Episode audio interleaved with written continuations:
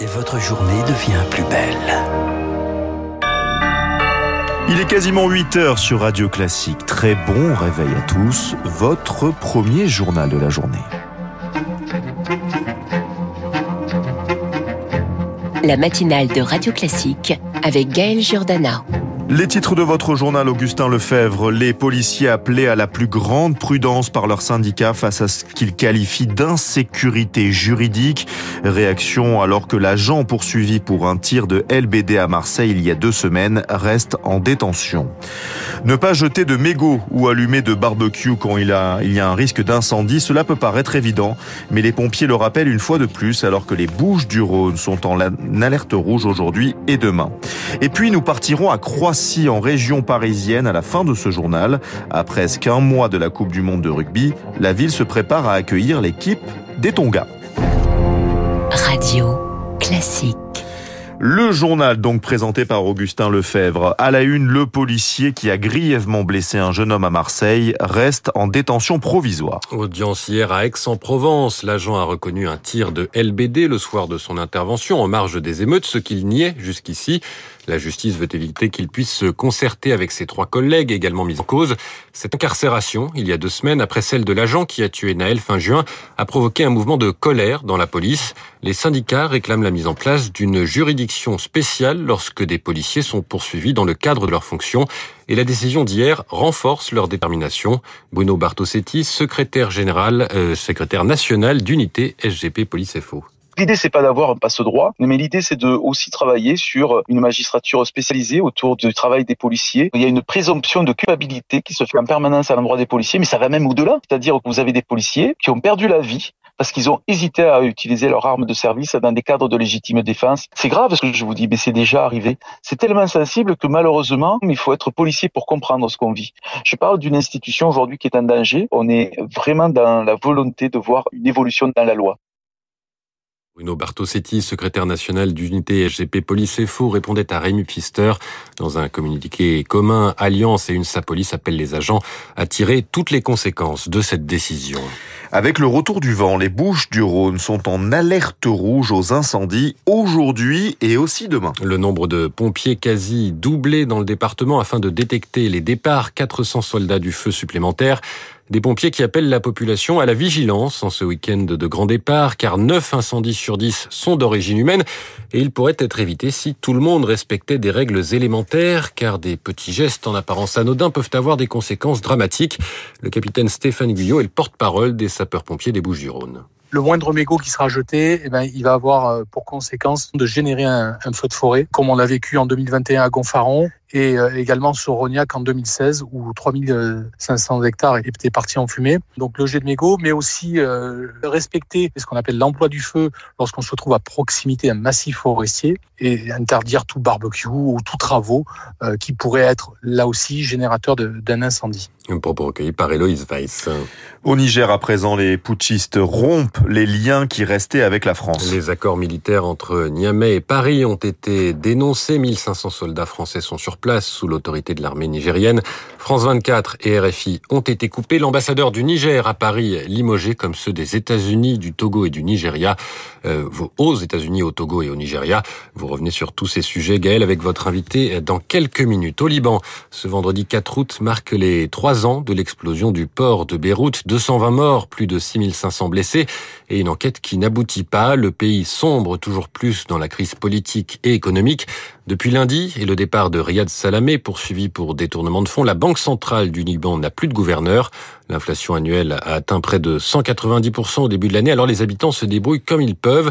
Sami Tomé fait par exemple tous les jours l'aller-retour en Arabie Saoudite pour travailler et gagner un salaire décent.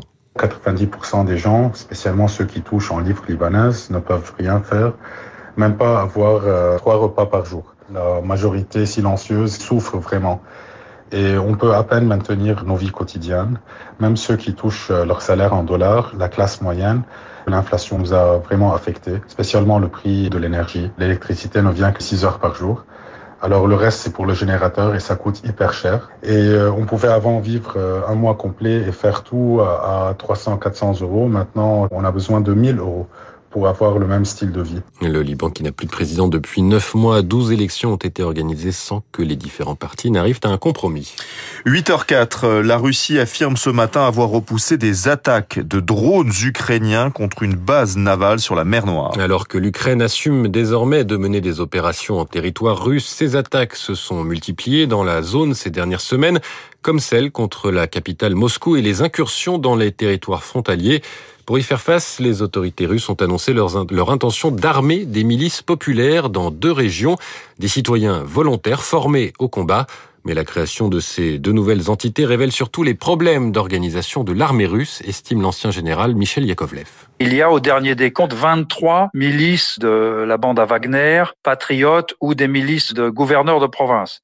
Ce système militaire russe est en train de se parcelliser, de devenir une espèce de salade de forces hétéroclites. Donc ça prouve qu'ils ont un problème de recrutement, qu'ils cherchent à contourner de cette façon. Moyennant quoi une milice, il faut la recruter, il faut la former un petit peu, il faut l'encadrer.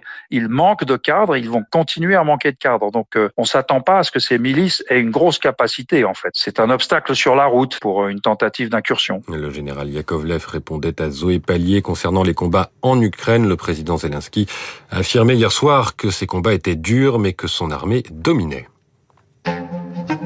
Augustin Lefebvre sur Radio Classique.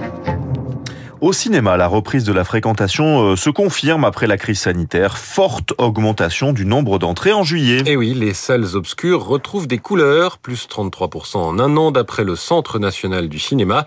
Une tendance qui conforte celle des trois mois passés. Elle est liée à la météo. Le mois dernier n'a pas été radieux, surtout au nord, mais aussi à l'offre de qualité, estime Richard Patry, président de la Fédération nationale des cinémas on a un peu été aidé, au pas le cacher, par le temps. En Normandie, en tous les cas, toutes les salles font vraiment de très très belles entrées, qu'elles soient à ou grand public. Dans le sud, c'est un tout petit peu moins visible parce qu'effectivement, la fréquentation se fait là pour le coup uniquement sur la dynamique des films. Des blockbusters américains, Barbie et Oppenheimer qui tiennent toujours la corde actuellement, mais aussi des films français qui ont très très bien fonctionné. Et donc, toutes les salles font de très très belles entrées au mois de juillet. À propos recueilli par Lucie Dupressoir. La Coupe du Monde de rugby approche, c'est l'heure des derniers préparatifs. Coup d'envoi le 8 septembre avec un France-Nouvelle-Zélande au Stade de France. Le 15 tricolore entame ses matchs test avec une rencontre face à l'Écosse demain après-midi. Mais il n'y a pas que les joueurs qui se préparent. Une vingtaine, une vingtaine de villes sont sur le pont pour accueillir les équipes. Anaïos s'est rendu à Croissy-sur-Seine, à l'ouest de Paris, où l'on fait les derniers aménagements du stade avant l'arrivée de l'équipe des Tonga. Une piste d'athlétisme autour d'un stade verdoyant et aux deux extrémités les poteaux qui se dressent vers le ciel.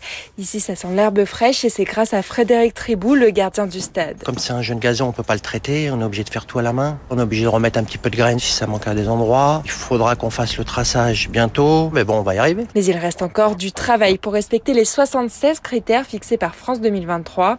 Et une fois l'arrivée des Tongiens, pas question de se reposer. Ça va être une tombe tous les jours rebouchage des trous, parce que bon, le rugby, ça défonce un peu.